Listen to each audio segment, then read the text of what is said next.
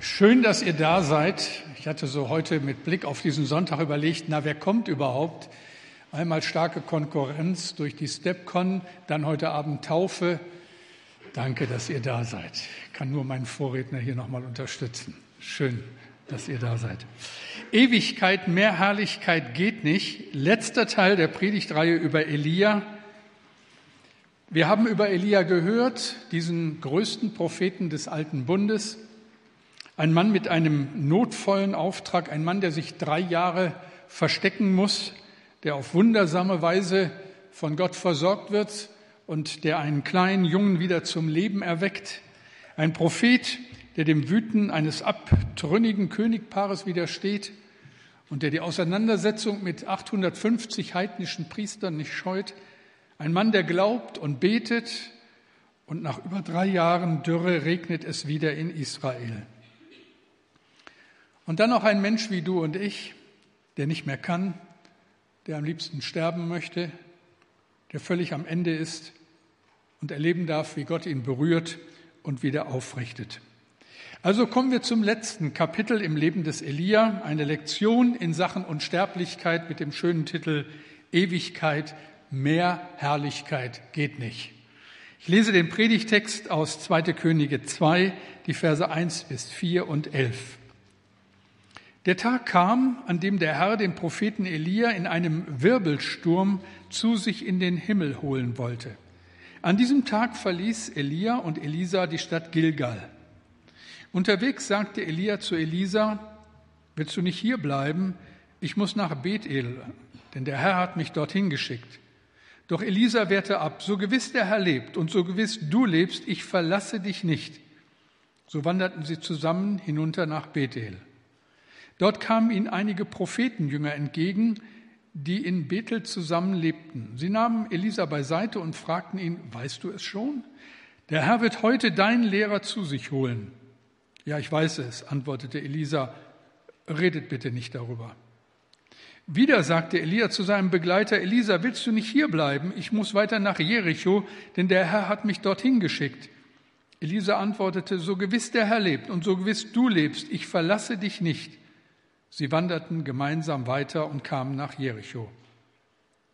Während die beiden so in ihr Gespräch vertieft weitergingen, erschien plötzlich ein Wagen aus Feuer, gezogen von Pferden aus Feuer, und trennte die Männer voneinander.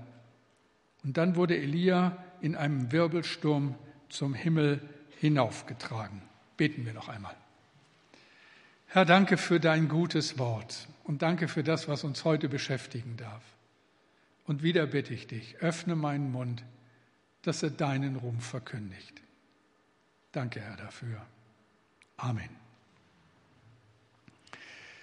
Charles Swindoll, dem wir eine Reihe guter theologischer Bücher verdanken, berichtet in einem dieser Bücher, wie er als kleiner Junge immer wieder bei seinem Großvater war. Und die beiden haben viel unternommen, viel geredet und Opa hat seinem Enkel viele biblische Geschichten erzählt. Das Lieblingsthema des Opas war die Wiederkunft Jesu. Einmal sagte er zu seinem kleinen Enkel, dass er keine Angst vor dem Tod hätte und dass er sich auf das Sterben freuen würde. Darüber war der kleine Charles sehr erschrocken und entsetzt fragte er, Opa, wie meinst du das denn? Und sein Großvater antwortete, nun mein Junge, ich meine, dass ich gerne die ganze Fülle erleben möchte.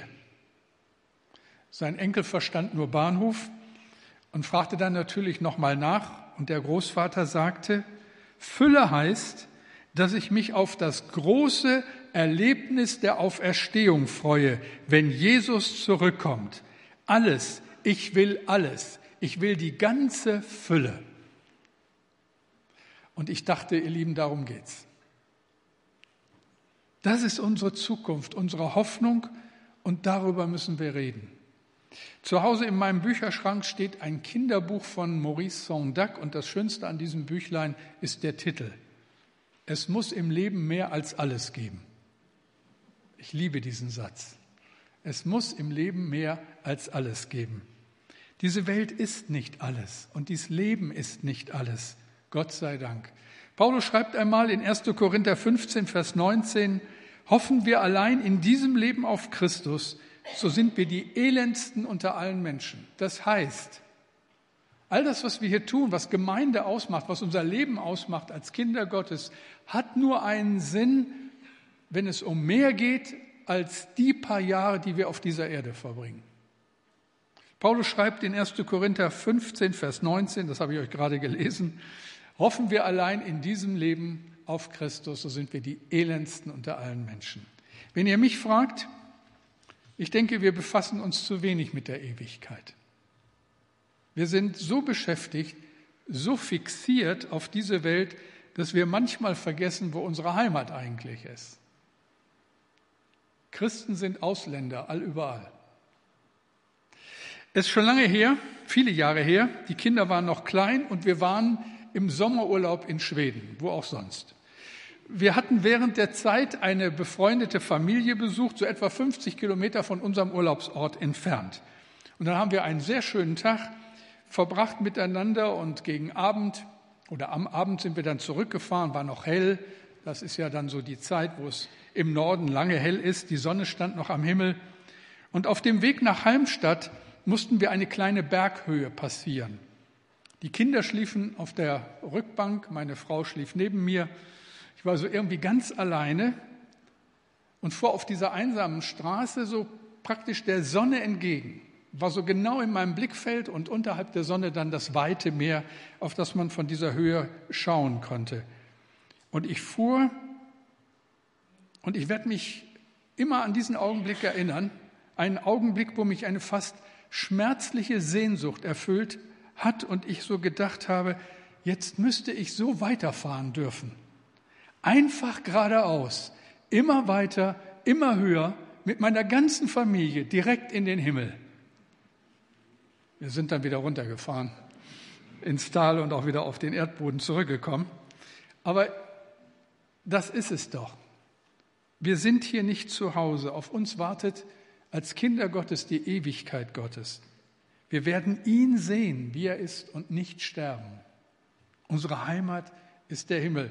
Im Philipperbrief lesen wir von unserem wirklichen, endgültigen Zuhause. Da schreibt Paulus, Philippa 3, Vers 20, Unsere Heimat aber ist im Himmel, von dort her erwarten wir auch unseren, auch Jesus Christus, den Herrn als Retter. Wir haben eine ewige Hoffnung, ein ewiges Ziel. Wir werden ihn sehen wie er ist, und wir werden unsere Lieben wiedersehen. Alle die, die im Glauben an Jesus vor uns heimgegangen sind. Paulus schreibt mit der ganzen Autorität des Apostels 1. Thessalonicher 4, 13 bis 14, und nun, liebe Brüder und Schwestern, möchten wir euch nicht im Unklaren darüber lassen, was mit den Christen ist, die schon gestorben sind. Ihr sollt nicht so trauern müssen wie die Menschen, denen die Hoffnung auf das ewige Leben fehlt. Wir glauben doch, dass Jesus gestorben und auferstanden ist. Darum haben wir auch die Gewissheit, dass Gott alle, die im Glauben an Jesus Christus gestorben sind, auferwecken wird. Dann werden sie genauso dabei sein, wenn er kommt. Also, wir werden einander wiedersehen. Wir werden sie wiedersehen, unsere Freunde, unsere Lieben, unsere Eltern, unsere Kinder. Ich habe so gedacht, ich werde meinen Großvater wiedersehen. Fritz Pache, der viele Jahre seines Lebens äh, Gemeindeleiter einer kleinen MV-Gemeinde war. Ich werde Wolfgang Meissner wiedersehen, den einstigen Präses unserer Freikirche, der mir als Theologiestudent so viel zugetraut hat, mich so gefördert hat, viel mehr in mir gesehen hat, als ich selber in mir gesehen habe. Ich werde Matthias Schulz wiedersehen, und ihn fragen, welche Galaxien er inzwischen durchflogen hat. Eine Frau, die ich gar nicht kenne, die aber im Internet einige Predigten gehört hatte, schrieb mir vom Tod ihres Mannes. In den 48 Stunden auf der Intensivstation, wo wir den letzten Weg meines Mannes begleitet haben, da hat Gott zu uns gesprochen. Das hat jeder gespürt, der dort war. Der Himmel stand offen und Gott war uns noch nie so nah. Früher haben wir oft in der Gemeinde gesungen, der Himmel steht offen, Herz, weißt du warum? Weil Jesus gekämpft und geblutet darum. Der Himmel steht offen. Dafür hat der Sohn Gottes gesorgt. Und jeder ist eingeladen zu kommen. Es liegt an dir, ob du dabei bist oder nicht. Jesus hat alles getan. Der Himmel steht offen. Das ist die Hoffnung, von der ich spreche. Ewigkeit eben und mehr Herrlichkeit geht nicht. Aber an dieser Stelle haben wir es auch schwerer als Elia. Hier hört das Vergleichen auf, denn das, was Elia passiert, ist außer ihm nur noch einem anderen Menschen in der Menschheitsgeschichte so passiert. Elia verlässt die Erde, ohne das düstere Tor des Todes durchschreiten zu müssen. Gott holt ihn einfach zu sich. Einfach so. Das hat außer ihm nur noch ein anderer Mann im Alten Testament erlebt, viel, viel früher. Henoch hieß der. Ein Mann aus der Frühzeit der Menschheitsgeschichte, sonst keiner mehr. Allerdings die Letzten, die das noch erleben werden, werden die sein, die auf dieser Erde leben, wenn Jesus wiederkommt. Dazu noch einmal Paulus, der im Neuen Testament in 1. Korinther 15, 51 und 52 schreibt, Siehe, ich sage euch ein Geheimnis, wir werden nicht alle entschlafen, wir werden aber alle verwandelt werden. Und das plötzlich, in einem Augenblick zur Zeit der letzten Posaune. Denn es wird die Posaune erschallen und die Toten werden auferstehen unverweslich und wir werden verwandelt werden. Elia wusste, was kommen würde. Und bevor er geht, nimmt er Abschied von Elisa, seinem Freund und Nachfolger, und er nimmt Abschied von einer Reihe von Prophetenschülern. Heute würde man sagen Theologiestudenten, Bibelschülern. Die damaligen Ausbildungsstätten waren offensichtlich Gilgal, Bethel und Jericho. Und genau dahin geht Elia, beziehungsweise von dort kommt er. Gilgal, das verlässt er mit Elisa und weiß zu diesem Zeitpunkt schon, was passieren wird. In Bethel trifft er eine Reihe dieser Theologiestudenten und auch die wissen schon Bescheid und in Jericho passiert das Gleiche. Die Bibelschüler warnen Elisa davor, dass Gott Elia holen wird. Und dann ist da die letzte Station, der Jordan, da geschieht es dann. Elia verlässt die Erde. Und ich möchte mit euch an diesem Tag, in diesem Gottesdienst, diese vier Stationen ein bisschen näher anschauen.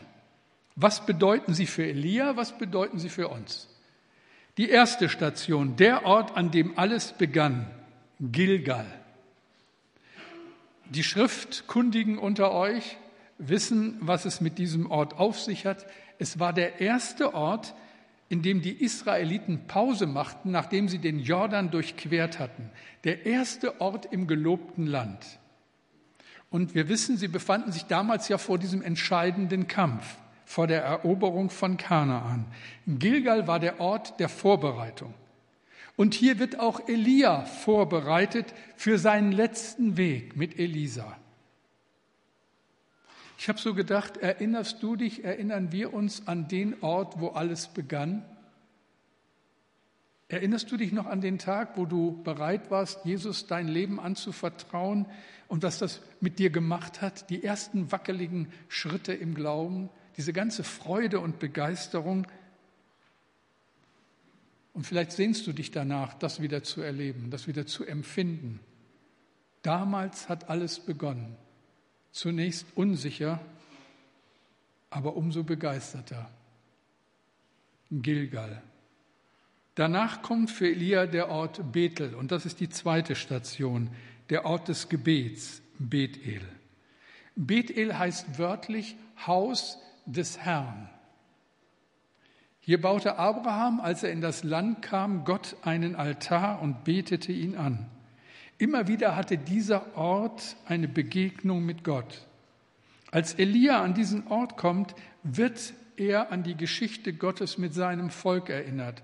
Und mit Sicherheit erinnert er sich an die besonderen Stunden mit Gott in seinem Leben, an den ersten Altar, den er in diesem dürren Land am Bach Krit gebaut hat, an den Sohn der Witwe in Zarpat, da hat er Gott gesucht, wie nie zuvor in seinem Leben. Im Gebet wird Elia vorbereitet auf den Kampf, der auf ihn wartet. Bethel, das Haus des Herrn. Wisst ihr, Christen leben in dieser Welt wie alle anderen Menschen auch. Und unsägliches Leid ist uns nicht unbekannt. Aber was sie unterscheidet, ist, sie haben einen Ort, an dem sie Hilfe finden. Bethel, Haus des Herrn, die Gegenwart Gottes. Nach unserer Bekehrung hat Gott dem einen und anderen, der einen und anderen unter uns eine Menge zugemutet. Wir haben lernen müssen, hinzugeben, zu opfern. Und wir haben längst nicht alle Wege verstanden, die Gott uns zugemutet hat. Wir haben liebe Menschen verloren. Trauer und Verlust machen auch vor den Kindern Gottes nicht halt. Da ist zum Beispiel der Verlust eines Kindes. Ich habe in meinem Leben nie einen größeren Schmerz empfunden als in dem Augenblick, als wir hören mussten, dass unser Enkelkind einen Tag vor der Geburt im Mutterleib gestorben ist. Für andere ist es der Verlust des Ehepartners oder vielleicht der Verlust des Arbeitsplatzes oder das Scheitern einer Ehe oder die Not mit den heranwachsenden Kindern. In den all den Jahren hast du, habe ich gelernt zu beten. Und Gott hat uns durchgetragen. Bis auf diesen Tag. Immer wieder. Bethel, Ort des Gebets. Elia kommt nach Bethel und anschließend geht er mit Elisa nach Jericho. Das ist dann die dritte Station seiner letzten Reise, wo er wieder auf junge Bibelschüler trifft. Also drittens der Ort des Kampfes, Jericho. Wir erinnern uns, Jericho, da fand die erste große und so wichtige Schlacht bei der Eroberung von Kanaan statt. Hier wurden die Weichen für die Zukunft Israels gestellt. Das war so der D-Day, der Tag der Invasion in der Geschichte des Volkes Gottes.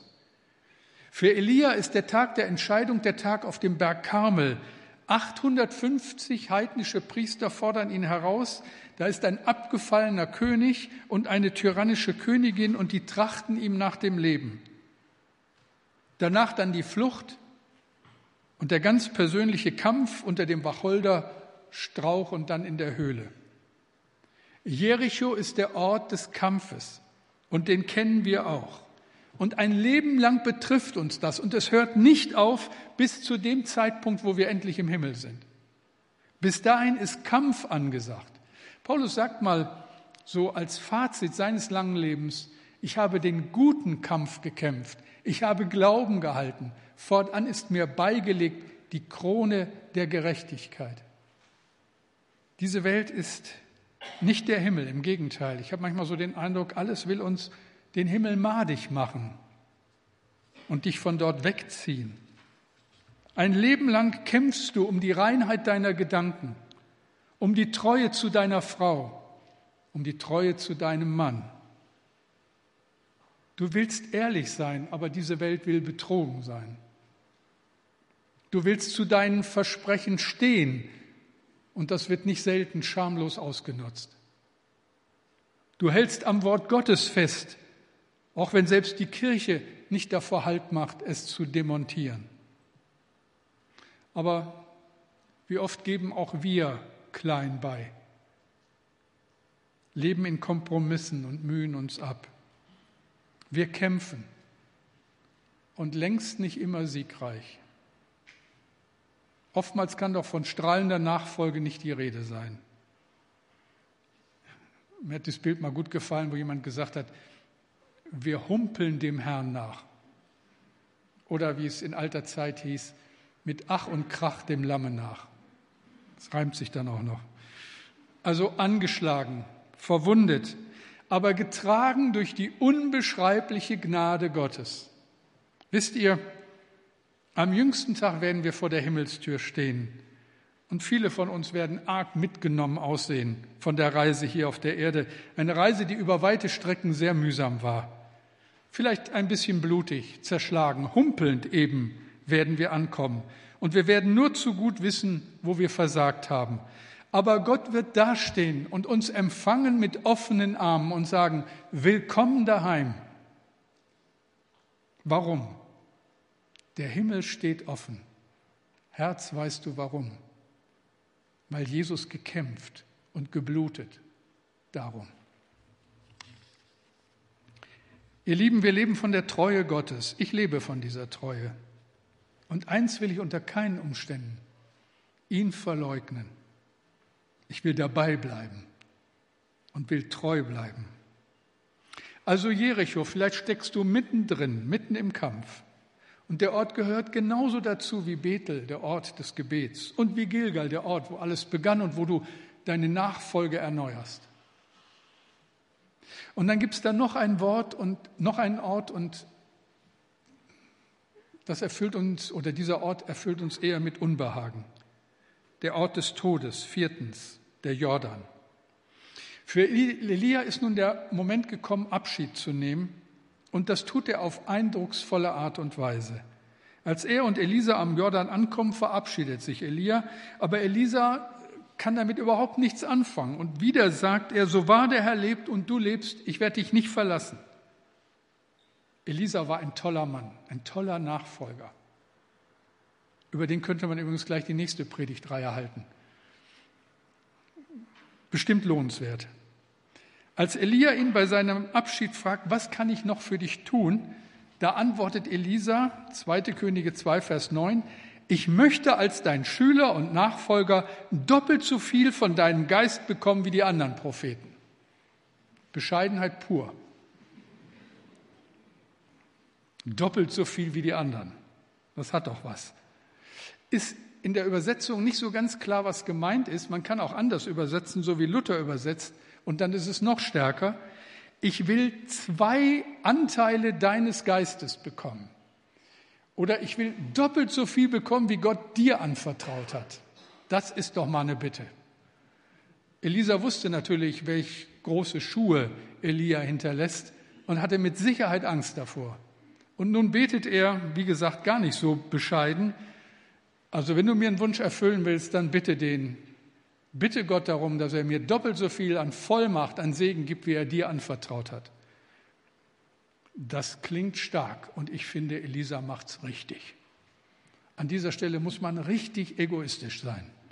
Man kann gar nicht genug Segen von Gott bekommen. Herr, ich will die Fülle. Es muss im Leben mehr als alles geben. Der Großvater hat doch recht. Ich will die ganze Fülle. Daraus sollten wir was lernen. Ich sage es mal ganz ungeschützt. Zögere nicht, Gott auch große Bitten vorzutragen. Auch solche, die vielleicht für einen Betrachter auf den ersten Blick unverschämt wirken. Gott fordert uns ja in seinem Wort immer wieder herauszubitten. Bittet, so wird euch gegeben. Ihr empfangt nicht, weil ihr nicht bittet. Natürlich erfüllt er nicht jeden unserer Wünsche. Natürlich müssen wir manchmal lange warten. Aber was haben wir zu verlieren? Ich habe in der vergangenen Woche ein Ehepaar besucht, draußen auf dem Lande, ein bisschen von Bremen entfernt. Sie haben sich ein Haus gekauft. Und sie haben mir gesagt, für dieses Haus haben sie lange gebetet. Und sie hatten so ihre Vorstellung.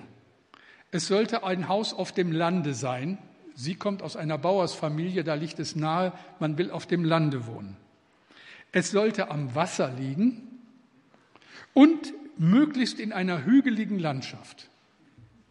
Man gönnt sich ja sonst nichts. Und es sollte nicht mehr kosten als, und dann haben sie mir eine unverschämt niedrige Summe gesagt. Hätte der Ehemann vorher mit mir gesprochen, hätte ich ihn ernst angeschaut und gesagt, du sollst den Herrn, deinen Gott, nicht versuchen. Die beiden haben aber nicht vorher mit mir gesprochen. Aber sie haben glaubensvoll über lange Zeit immer wieder für ein solches Haus gebetet. Sie haben das Haus bekommen. Es wird gerade kernsaniert. Mitten in einer hügeligen Landschaft, umgeben von einem drei Hektar großen Grundstück mit vier Fischteichen. Also ich war ganz ehrlich tief beeindruckt. Natürlich weiß ich nur zu gut, so schnell und so nach Wunsch geht es nicht immer. Aber noch einmal, was können wir verlieren? Ehren wir Gott durch unser Vertrauen und bitten ihn immer wieder konkret und manchmal ruhig ein wenig unverschämt, wenn es letztlich um seine Ehre geht. Sein Wille soll geschehen. Und genau den können wir verpassen, wenn wir ihm nichts zutrauen.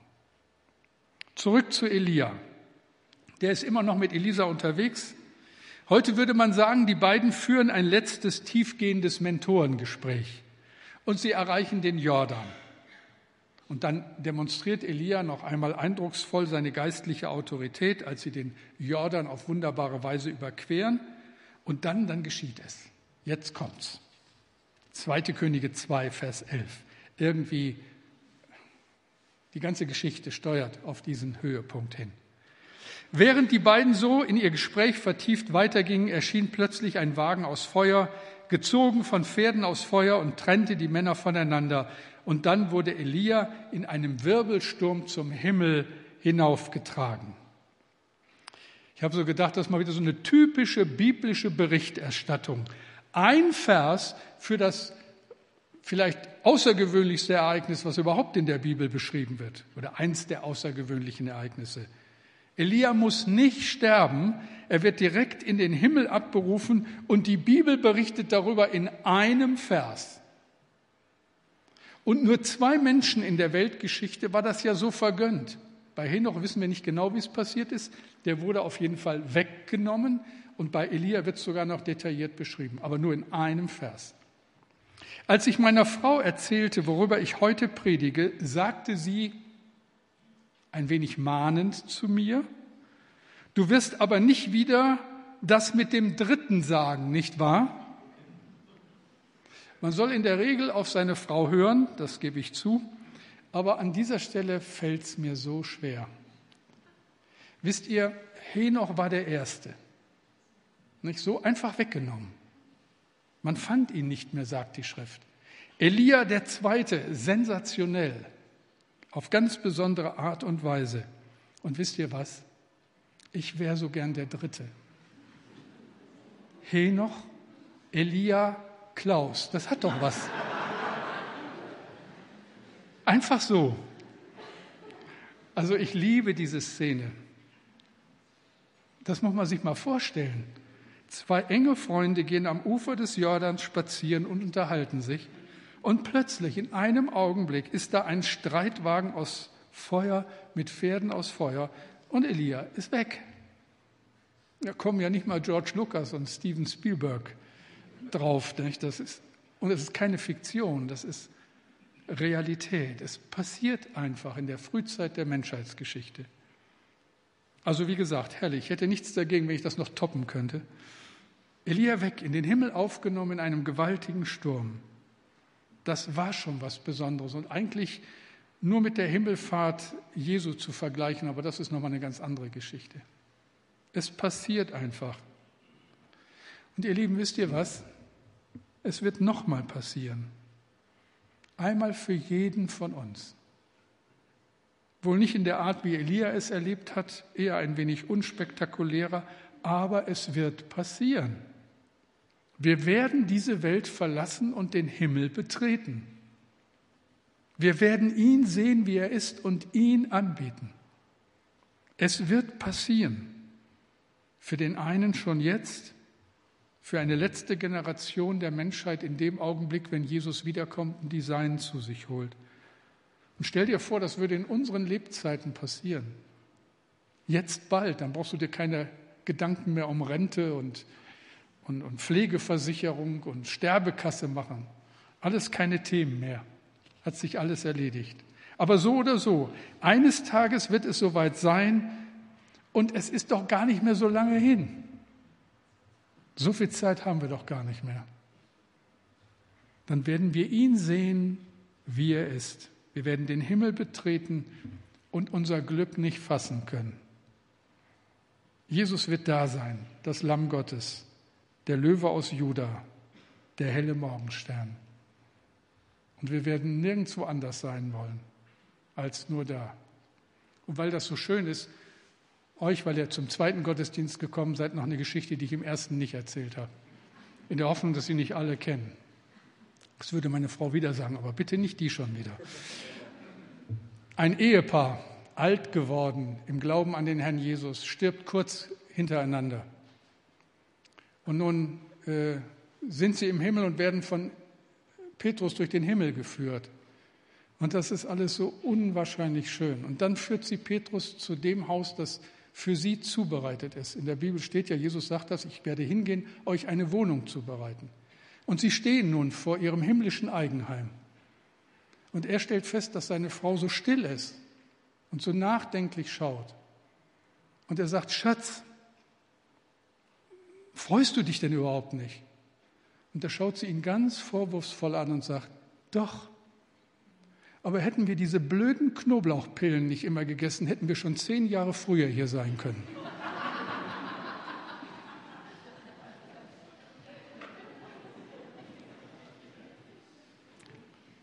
Wir werden ihn sehen.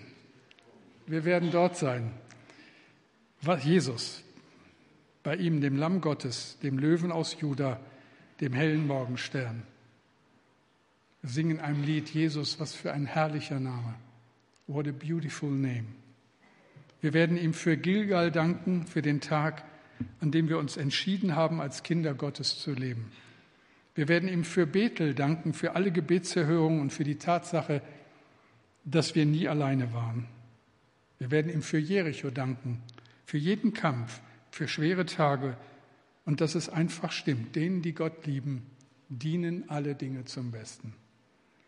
Und wir werden ihm für den Jordan danken, denn nun sind wir endlich daheim in Ewigkeit.